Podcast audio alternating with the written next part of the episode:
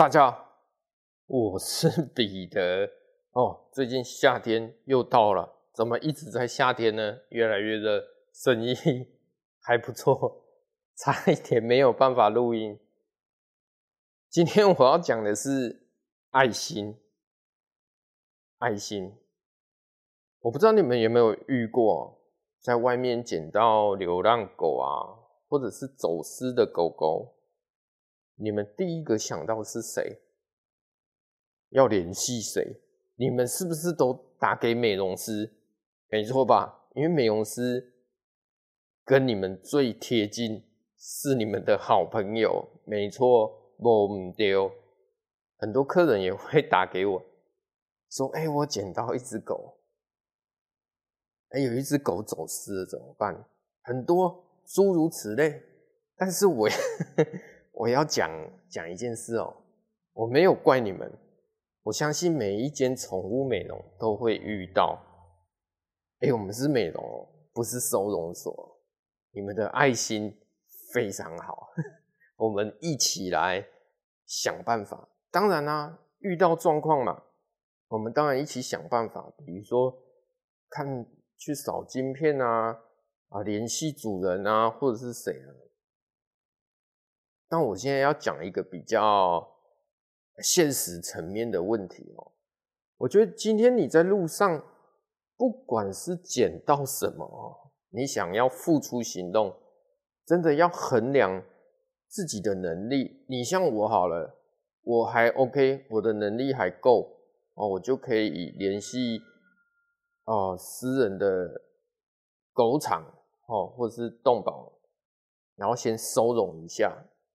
然后再安排他给人家领养。但我现在只是这样讲，这是我的做法。我们尽量能帮忙就帮忙。那我为什么要说你们要衡量自己的能力？不是每个人都有办法。你打电话给我，其实我讲最直，如果没有能力的话，我建议就就地野放，不要去。淌这趟浑水，达尔文主义，物竞天择，适者生存。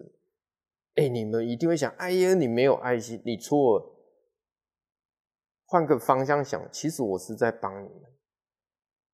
我举例一个例子来给你们听，你们就听得懂了。今天你们如果在路边哦，在水沟旁边，哎、欸，捡到一只螃蟹。哎，你们会不会把它养下来？也许就放掉啦。那你说你要养这只螃蟹，OK 嘛？一只小螃蟹而已，买个水族箱一百多块，买几颗饲料，解决啦，没问题吧？因为为什么？这是你的能力负担所及的东西。那我再把物品扩大一点，比如说今天。人家在修剪人行道树哦，政府在修剪人行道树，有一个鸟窝掉下来，里面有三只幼鸟嗷嗷待哺，你们会怎么办？也许就 po 网，甚至有一些就自己养下来，把它收编了嘛。那你一小鸟能吃多少钱？一包小米饲料也才一百多块，养大了它还会飞走。对不对？所以这些都是你们能能力所及的东西。接下来再扩大咯。今天你捡到一只狗，你知道要负担的东西可不是螃蟹，可不是一只小鸟的问题了。你要负担医疗费、饲料费、啊除藻美容，这些加一加，绝对破万。全身健康检查，因为你要收编它嘛。对不对？你要收编嘛？一只狗，一只流浪狗，医药费是最贵的。全身健康检查，整个疗程下来五千六千跑不掉，外加预防针，对不对？那饲料嘞，每个月要七八百块，还是便宜的饲料。那美容嘞，对不对？每个月也要三四百块，所以。当遇到这种问题，你确定你要收编这只流浪狗吗？如果当你扫不到晶片的时候，你该怎么办？是不是就像我当初讲的，就地野放就好了？因为这超越你的能力范围，对不对？等一下，我再讲一个更深论的话，值得大家审思一下。那你今天再扩大一点，如果你捡到一个失智老人呢？哎，这不是开玩笑呢，阿公走失哦，那不认识的，你可不可以捡回家吧？你老婆下班说，哎，怎么多了？怎么多了一个阿公？这是谁？你跟他讲哦，他很可怜，他走失。我跟你讲，你老婆没把你赶出去，没把你赶出去，我再输你。捡一个失智老人回家，太有爱心了。所以，我讲是，今天你们要去衡量自己的能力。你像我们开店，一定有那个能力，绝对有办法。付钱了事啊！那你会讲说，哎，我们可以联系什么救援的啊、抓捕的啊、什么的、收容的啊、动保私人的动保。我现在要讲，你真心觉得那些动保团体是爱心吗？还是做公益？还是？一门生意，a business，你们不知道吧？你知道你要把狗狗给他们，他们一出来，师傅一出来要去抓捕那只流浪狗，一出动就是两千块，不管有没有抓到，一出动就是两千块。抓，你要记得这金额哦，基本上落差不了多少。一出来就是两千块，然后呢，你有没有办法养？你没办法养，要养在他们狗场，你要养在他们狗场，对不对？你要养在他们狗场，哎，那不是免费的呢？你们该不会认为那是免费的吧？你错了。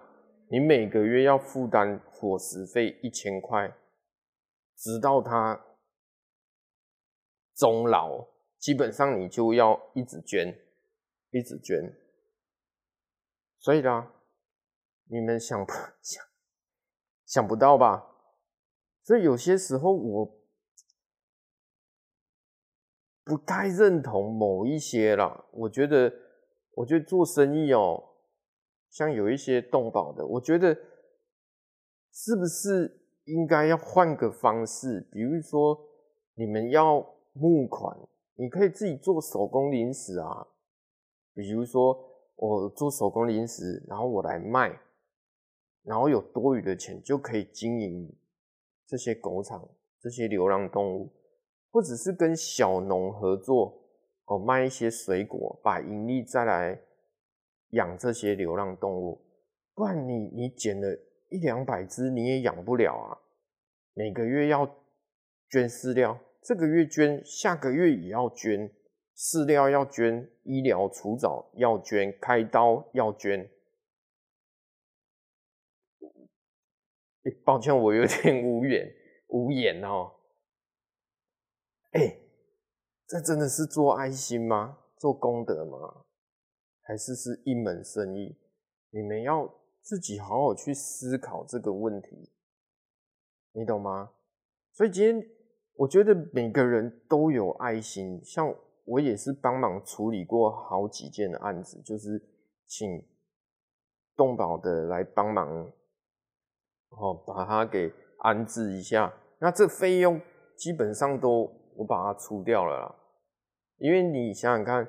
要去分担那一两万块，对一个小资族哦，一般上班上班族是很辛苦的。你没事每个月要丢三四千块，每个月哦，这没有人受得了，真的没有人受得了。可是这个世界本来就是这样，一个萝卜一个坑，对不对？你你捡了之后，你的责任就来了。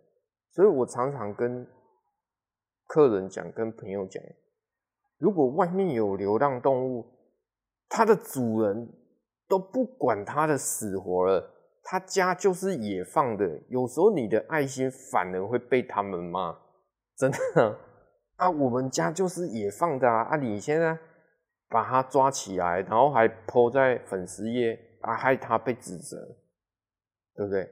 所以它的主人本来就野放的，所以我觉得，与其这样，你是不是就野放算了？你就睁一只眼闭一只眼，就是我是在帮你们的。换个角度想，你们如果要叫救援的，其实结果也是一样。救援的他不会有义务去帮你去领养这只狗狗，他会问你你要不要结扎，然后结扎费用你又要出了。就刚我讲，刚刚我讲的啊，不管你是收容所还是救援的，你要不要养？不要，那结扎费用你出。结扎完，然后相关费用，哎，一万块，好，就地野放，扎完就地野放。那扎完就地野放，你不如现在就 把它野放，几万块你安尼把它花掉，你们懂吗？所以我觉得，在这个世界上，每个人心中都有一把尺，善恶的尺。